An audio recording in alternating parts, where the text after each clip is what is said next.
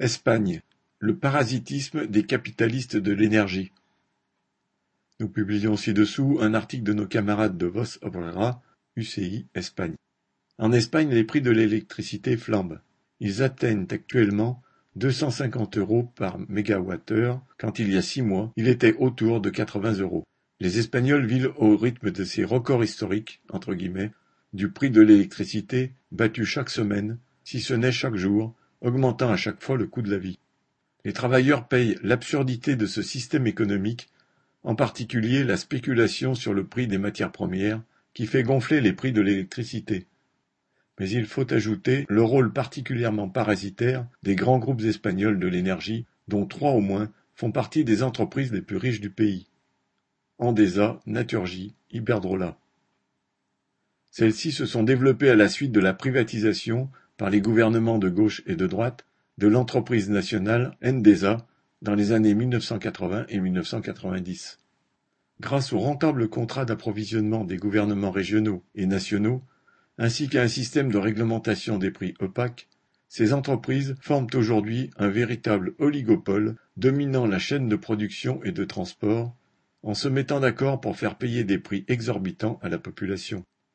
Leurs conseils d'administration sont truffés d'hommes politiques de tous bords que les capitalistes de l'énergie ont mis là en récompense des services rendus.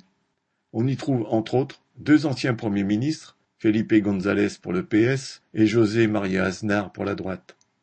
Tout récemment encore, c'est un cadre socialiste bien connu, Antonio Miguel Carmona, qui a été nommé vice-président de Iberdrola, le premier groupe espagnol de l'énergie.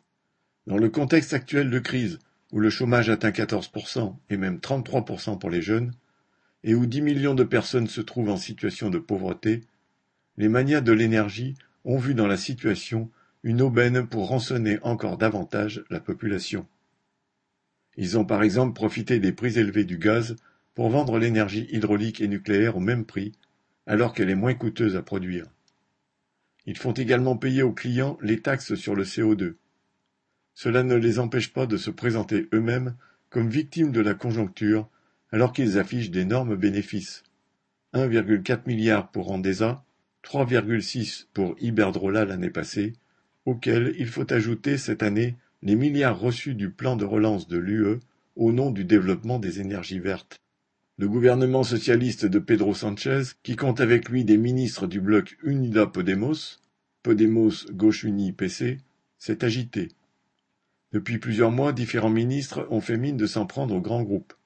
Ils ont annoncé des mesures chocs, entre guillemets, en général en prenant sur l'argent public, par exemple en réduisant la TVA sur l'électricité.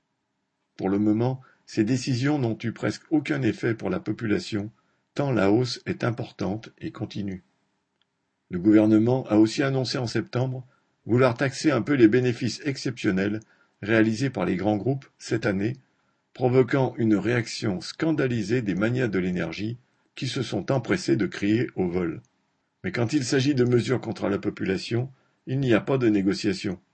Au printemps dernier, lorsque le gouvernement a mis en place la nouvelle plage horaire des tarifs de l'électricité dans les ménages, pour profiter des heures creuses, il fallait utiliser ces appareils domestiques entre minuit et six heures du matin.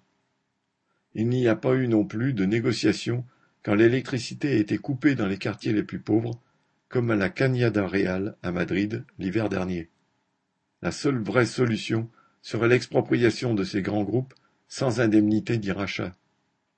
Chaque semaine, des manifestations ponctuelles contre l'augmentation des prix ont lieu dans plusieurs villes, parfois devant les sièges mêmes de ces grands groupes.